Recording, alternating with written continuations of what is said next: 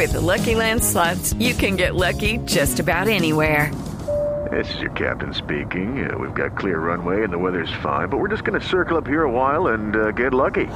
No, no, nothing like that. It's just these cash prizes add up quick. So I suggest you sit back, keep your tray table upright, and start getting lucky. Play for free at LuckyLandSlots.com. Are you feeling lucky? No purchase necessary. Void where prohibited by law. 18 plus terms and conditions apply. See website for details. Bueno, y también, eh, según informaciones de medios italianos, eh, la Roma eh, estaría haciendo una propuesta por Carlos Carbonero.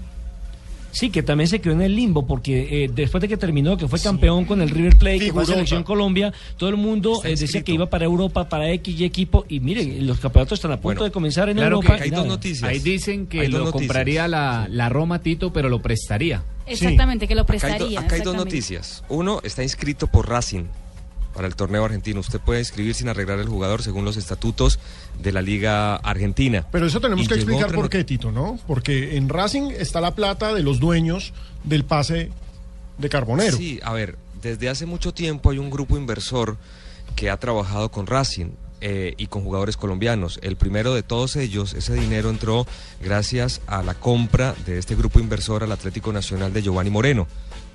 Después de la lesión de Giovanni Moreno fueron por Teófilo Gutiérrez. Y después eh, se lo acercaron. El primer equipo destino de Carbonero era Racing, pero en su momento el Cholo Simeone no quiso al jugador y por eso terminó en Estudiantes. Entonces ahora vuelven a acercar al jugador, hay muchas posibilidades, pero hay una versión en Argentina. Eh, ¿En sería estudiante o en bueno.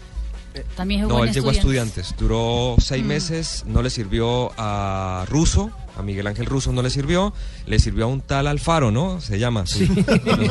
Un amigo más. Un ¿Sabe tal- un poquito? Un tal Gustavo ¿Sabe un Alfaro. poquito, no? Bueno, para que ustedes se den cuenta quién sabe y quién no sabe en el fútbol. Supo un poquito, lo sacó campeón, después se lo peleó todo el mundo, lo ganó River, acá lo chiflaba en los primeros seis meses y en los segundos ahora lo chiflan porque no volvió, porque fue el mejor de todos por encima hasta el- de Teófilo Gutiérrez, que fue un gran goleador que lo adoran en River, pero la gente es consciente que la temporada del jugador colombiano Carbonero fue tremenda. Lo que pasa es que surgió otra versión y es que aparentemente necesita pasar por el quirófano porque tiene una operación de rodilla pendiente. Eso se dice, sería muy bueno Ahí se le corroborar. precisamente Pero, esos- Sí, pero, pero, pero Javier Hernández Bonet dijo aquí en Blog Deportivo eh, unas semanas atrás que eso parece que no era no era Sí. tan cierto lo de la lesión de Carbonero y que por parece De pronto es para dañarlo Era para dañarle el prestigio, sí. Es para eso- dañarle el prestigio. acá. Era para dañarle el prestigio digo. simplemente porque la gente de River, los directivos, eh, no se dieron cuenta que tenían la cláusula de recesión, eh, la cláusula del, del- de, ¿cómo se llama? El préstamo con opción de compra. Y no la hicieron efectivo. no y- la hicieron efectivo, dejaron pasar el tiempo y, y O sea que están de carboneros, están de carboneros los de No, Racing, los de River. No, están como la mujer engañada.